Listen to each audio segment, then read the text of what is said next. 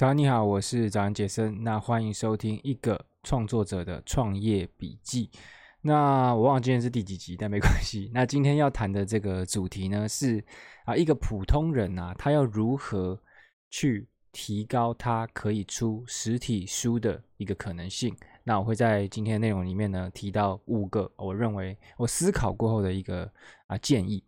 那啊、今天的这个内容呢，我也会同步放到我的啊 YouTube 上面。所以，如果你想要看影像版的话呢，哦，你可以去啊 YouTube 搜寻“早安杰森”。虽然啊、今天内容可能也没什么必要提 看影像，但是没关系。就你如果很想看到一个人在那边讲话的话呢，就可以去这个 YouTube 搜寻一下。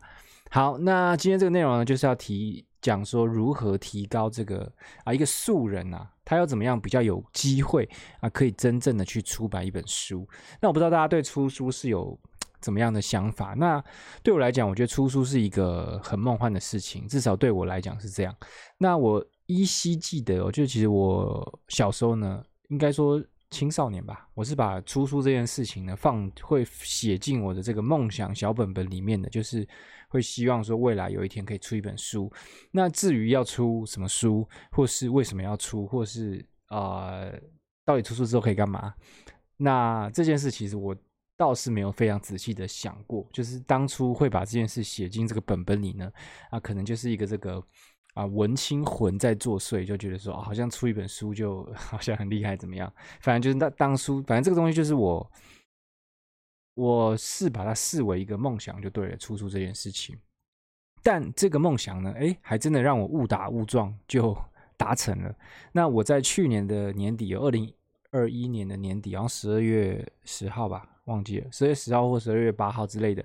我就那时候就是这个时报出版呢，他有跟我合作，那我就应该很早之前我就知道要出书了，但反正就那个这个日期呢，我就真的出了一本书，叫做啊菲律宾不意外哦，南漂作家的文化卧底笔记，反正就真的出了一本啊有有被印出来的一本实体的书，我可以拿到，然后我可以去啊这个。这个去怎么样出书发表会，然后去上一些广播啊，上一些节目啊等等的，类似像这样，就反正真的就是变成一个啊出书的作家。那虽然说书没有卖得多好啦，就是 一一刷可能是快卖完了这样子，但是反正怎么样，就是还是出了一本书。那你说这有没有真的完成我的梦想呢？我觉得可能不算，因为我就觉得那个主题其实不是我真正非常热爱想写的东西，所以啊，我未来还是会希望可以。啊，出一些我真的很喜欢的东西这样子，但是呢，啊、因为我想应该还是很多人会把。跟我一样，就他把出书当成梦想，所以我就来借由这个经验来谈一谈，就是身为一个普通人呢，啊，他要如何去提高一个出书的可能性？那这个内容呢，我会就像一开始讲的，我会提出五个啊实际可行的建议。那有些是我自己的经验，那有些是啊，应该说我思考跟我用经验去推导出来的理论。啊，但是无论如何啦，反正我我认为，如果你是一个想要出书的一个素人呢，这个内容呢，一定会对你啊有点帮助。OK，好，那我们就就赶快听下去哦。那第一个实际可行的建议呢，是这个挑小众的领域去深耕。那其实这招听起来就也没多厉害，反正它就是这个很早就有人叫它蓝海策略了嘛，就是你不要去跟人家拼那个红海，比如说你要去写这个啊成功学。啊，你要去写这个这个投资理财，哇，那就很多厉害的人已经在写了。但是，啊，你不能说那边就没机会了。但是，就是相对来讲，那边是竞争比较激烈的地方。那这个挑小众领域主题去深耕的这个方法呢，其实就是我自己在走的一个路数。那其实我当初会开始写菲律宾，其实我只是想要做一个中文版的啊利基网站，因为我已经做了好几个英文版，我想说，哎，那我来写中文的，所以我就有这个。契机开始写一下啊，我在菲律宾的一些生活啊，我的一些观察啊等等的，谁知道就写一写就打中了很多这个啊旅非华人的心声，因为就是根本没有人在写啊这些东西。好，那挑啊，我认为挑这个小众领域的的这个方向呢，绝对是一个啊出书的一条捷径啊，因为竞争者就很少，所以如果出版社呢，它突然很想要在某一个小主题上面找人出版的话呢，你就很容易会出众，因为他会发现他找不到什么人可以可以这样，可以可以来写这个东西。那比如说我、呃，前几天在逛书店的时候呢，我就看到一本书，它叫做啊怎么怎么养这个，我忘记它书名了。反正它这本书就在教你说怎么养这个多肉植物，养养养仙人掌这类的东西。那你觉得全台湾会有多少人他全心全意在在写这个内容，就是在教别人说怎么去养多肉植物这件事情啊？肯定是屈指可数嘛，可能。可能会有多，可能会有人啊，大概一百个，我觉得差不多。那当你要在一百个里面去胜出，我觉得其实机遇就还蛮高的，因为你就不要写得太烂，然后你认真的去经营一段时间。因为如果是一个啊，他。可能只是稍微对多肉有植物有兴趣的人，他可能写一两篇就不想写了。但是如果你是可以深耕到好几篇啊，啊，甚至可以到一些更深、更深入的一些报道的时候呢，其实你的竞争者真的会非常非常少，因为大家就不愿意做那么啊细部的事情。那呃，其实即便台湾的人啊比较少，就是只有两千多万人哦，但是我觉得不管再小的主题，其实都还是会有人会产生兴趣。那重点还当然是还是出版社也要产生兴趣啊，像是为什么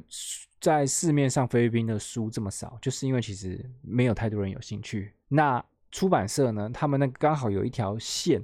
是希望可以多谈一些异国文化的东西，那他们就是刚好有这个异国文化这条线的时候呢，他们就发现，哎，这个有有越南啊，有菲律宾啊，有各个各个国家，他们都可以去。诶，想办法去开发出来一本书，这样子的时候，那我就会被看见嘛，因为就是没什么人在写菲律宾。OK，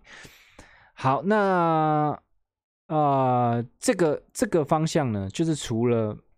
你自己要一直很努力的产内容以外呢，还有一件很重要的事情，就是你要去投稿到一些能见度比较高的网络媒体。那这种就需要一点创意哦，比如说像是养多肉植物这件事情。你要直接投稿到能见度很高的媒体就会相当难，所以你必须要有一点创意的去把这件事情跟啊可以跟很多人起共鸣的主题去牵在一起啊，比如说从养多肉植物这件事情呢，看啊这个单亲妈妈，或是去看说全职妈妈，或是去看王力宏劈腿这件事情，就是硬把它嘎在一起。那你就有机会可以去投稿到比较能见度高的媒体，因为，因为你如果只是纯讲多肉植物这件事情，那这个这个需要流量的这个媒体呢，他是不会想要去看你的文章的啊。当然不是说全部都不会啊，但是如果他们是比较流量导向的，他们就会希望你的文章至少有人看嘛。虽然他可能连稿费都不付给你，但是他还希望。我贴来这里的文章就是要有人看的，所以你必须要有点流量导向。那这种就是你的这些文章就是拿等于来吸流量的，你就是贴一些这种，也可以跟时事啊，跟一些大家都在意的话题去做结合，这样子就是你去贴在那些地方。那一有机会贴在那个地方的时候呢，你就会发现你的你被看见的机会就会大增，因为其实，在比如说像是这个关键评论网啊、换日线啊等等的一些这种。啊，比较新型的媒体的平台呢，其实都很多啊，各家出版社的媒体应该天天都在看这些东西，因为他们很需要去找下一个可以出版的人来帮他们出书。所以你在那边如果写的，比如说你写一个多多多肉多肉植物跟这个啊单亲妈妈的关系的时候，如果写的又酷，然后又又有趣，然后也激发了很多哦，原来有这么多人其实他们是对多肉植物有兴趣，但只是他们都没有。他们可能是一个很内显的一个族群，因为没有什么人可以讨论的时候，然后就发现，哎，原来有这么多人有养多肉植物的经验，然后希望可以听到更多来自你对于多肉植物的这个想法的时候呢，啊，那你出出书的机会就会大增。好，那再来是第二个啊、实际可行建议就是要去经营网络声量。那你可以经营实体的当然更好，但是经营实体的我就认为比较难，所以就是经营网络声量。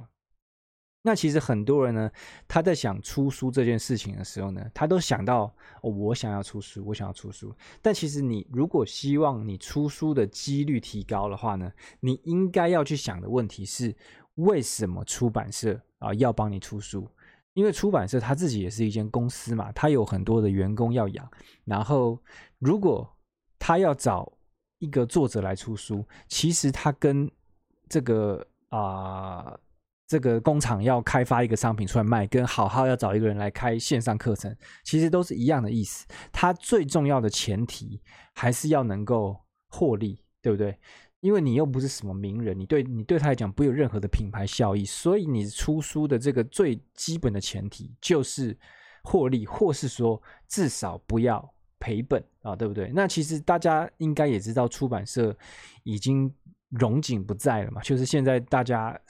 好像还还没有那么爱买书了，但是其实还是很多人他对出书这件事情是趋之若鹜啊，包含我自己也是这样子。但实际上，一本书如果它不是那种畅销书，说刷个啊十几二十刷的，其实对出版社跟作者而言呢，啊收入都不会有太大的帮助。但是出版社它身为一个出版社哦，它的工作呢就是不停不停的去推出新书，因为在很多读者的眼中呢，新啊就等于好。所以才会需要一直一直的推新书啊，即便都在讲一样的事情，那还是要一直推新书啊，对不对？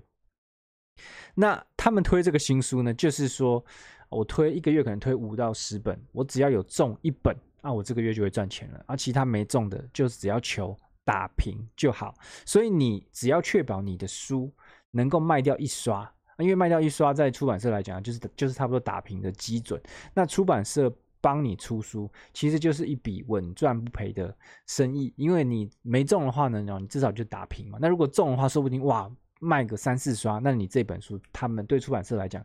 啊，就是赚钱了。所以，呃，你能做到这样子的时候呢，出版社就会很放心的啊帮你出书，对不对？那你要怎么知道自己到底能不能够把自己的书卖掉一刷呢？答案就是去经营网络声量嘛。当你的粉专呢有超过十万真人追踪的时候哦，就是真人，不是那种，因为有些很多那种梗图的的的粉专也可能会啊追踪很高，但那不不算，就是你要真的啊，可能十万都是真的对你的内容感兴趣的人的追踪的时候，你的书如果推出来要卖要一刷，应该不是太困难的事情。那啊，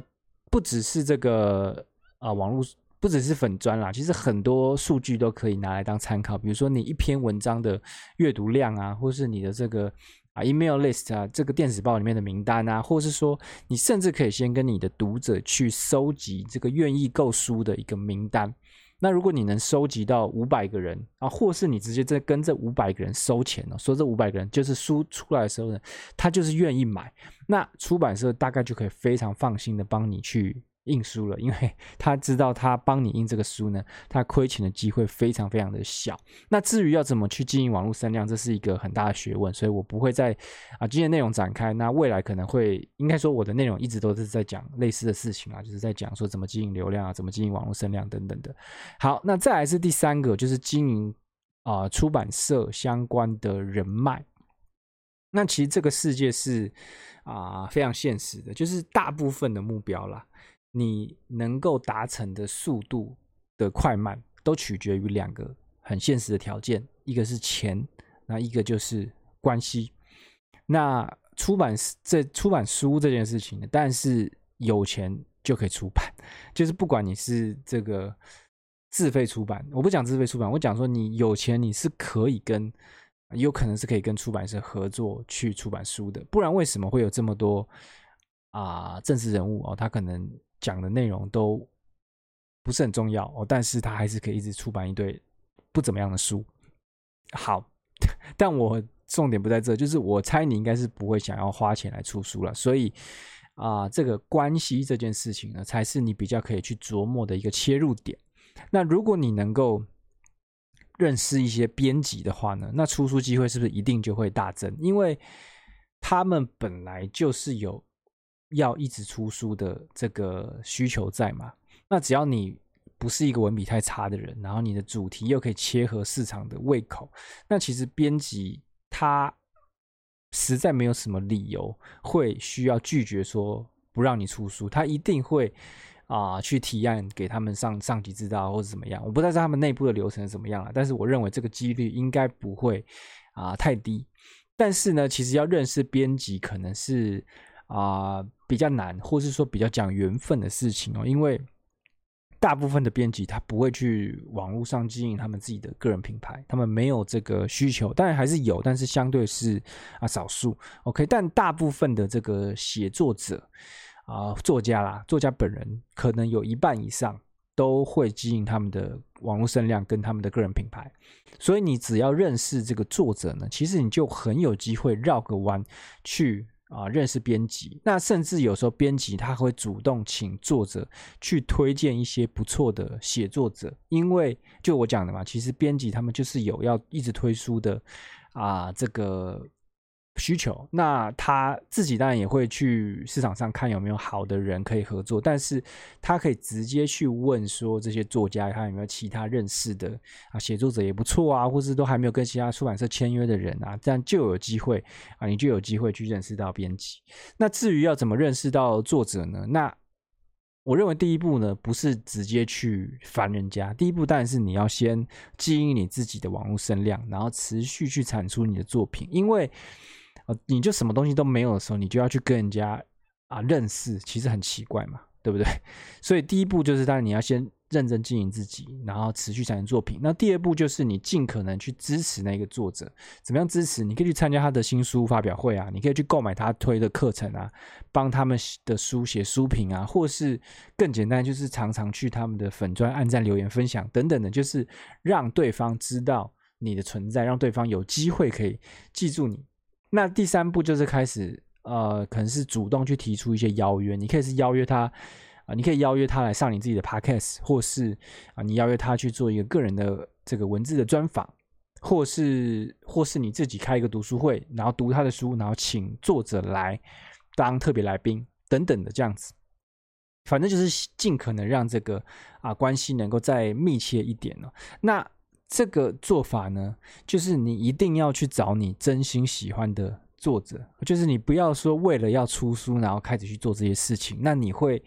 你会做得很痛苦了，然后也会做得很假。然后这个一这些东西一切的前提呢，都是建立在你是个值得推荐的人才哦，你才会这样做。因为如果你整天就是自己都不好好认真的去写作，不好好的经营自己的网络声量，然后就只是想要靠人脉去往上爬，那。这些作者，他们绝对都会看在眼里，然后就会很懒得鸟你，是真的是这样子。OK，好，那再来呢？呃，第四个，第四个建议就是坚持不懈的创作。那谈坚持，不免会有一种 鸡汤感，但我觉得这真的是一般素人他出书的一个必要条件。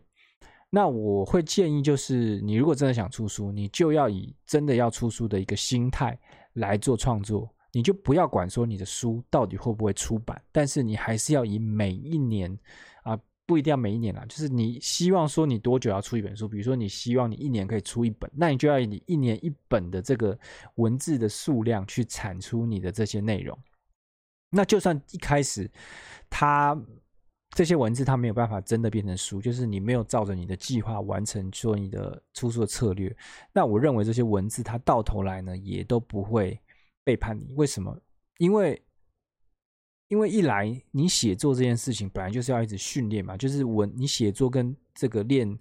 啊、呃、练这个肌肉是一样的，就是你不要不停不停的去锻炼，不停的不停去刺激，你才会越写越好，越写越顺。那第二是哪一天如果你真的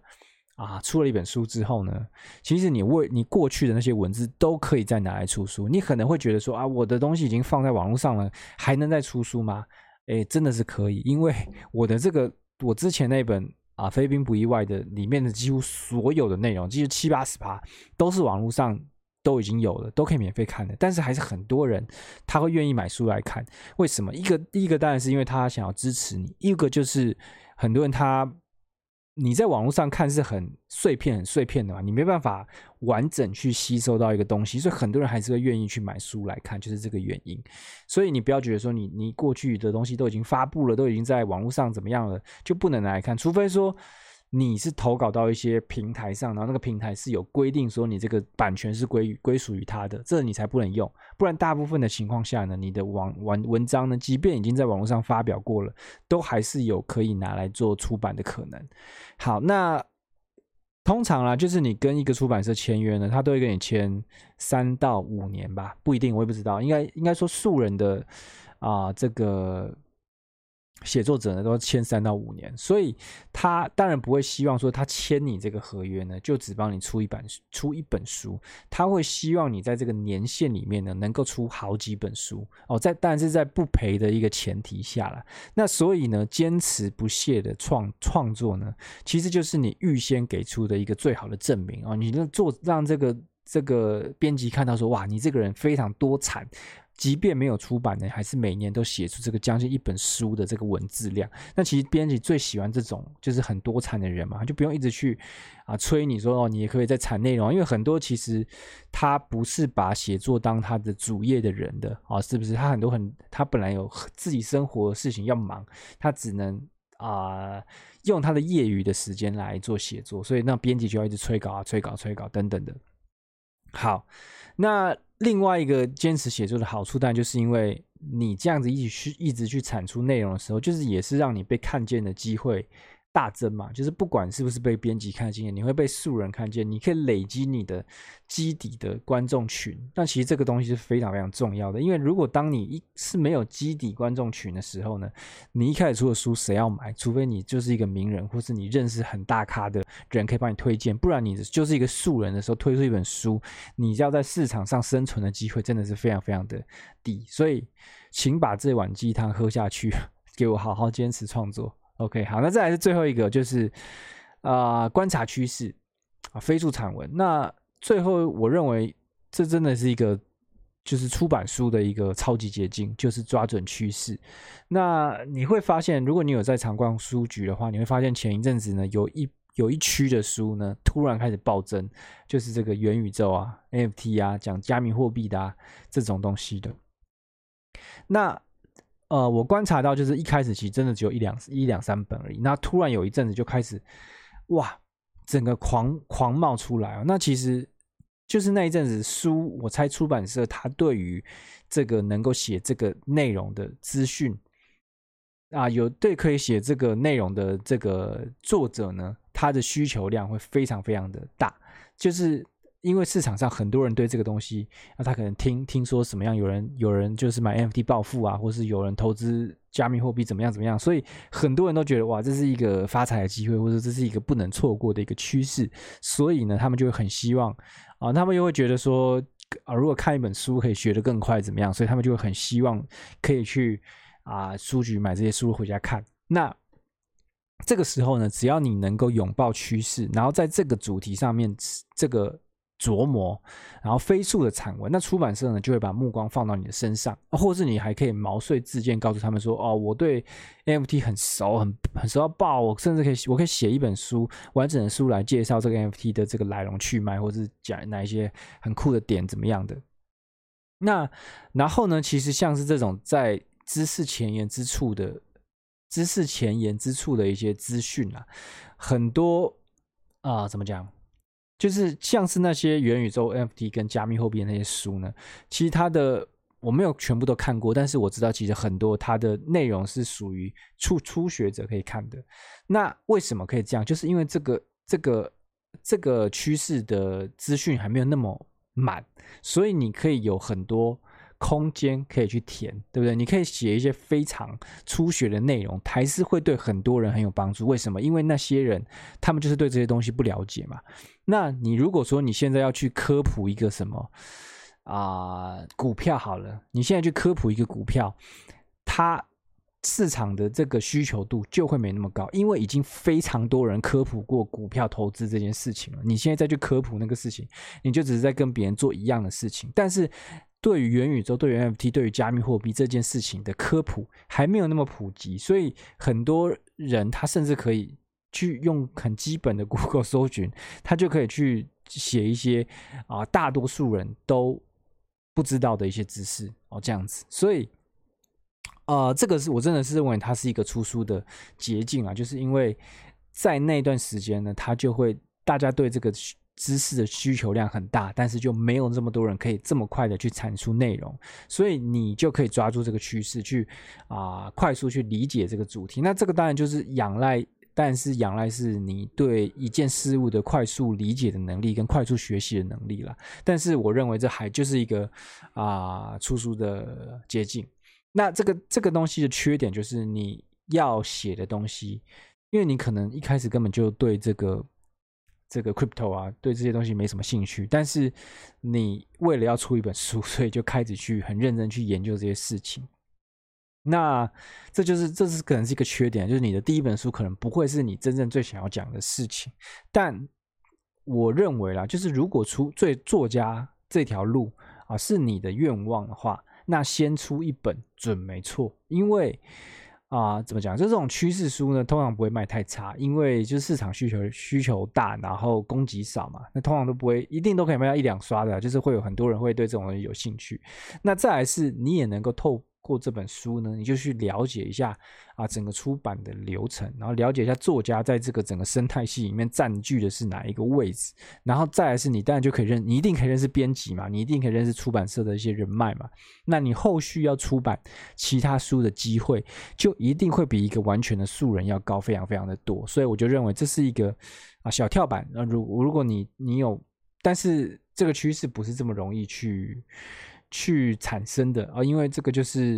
因为像像这种这么可以这么出圈的东西，像 NFT 啊，可以这么多突然这么多人喜欢，那但是它又还是一个小众的一个知识，这种事情其实不是很常见啊。但是如果你去深掘的话，一定可以找得到一些啊慢慢去浮起来的趋势。那你也可以用这个啊这种 Google Trend 啊，或是用一些。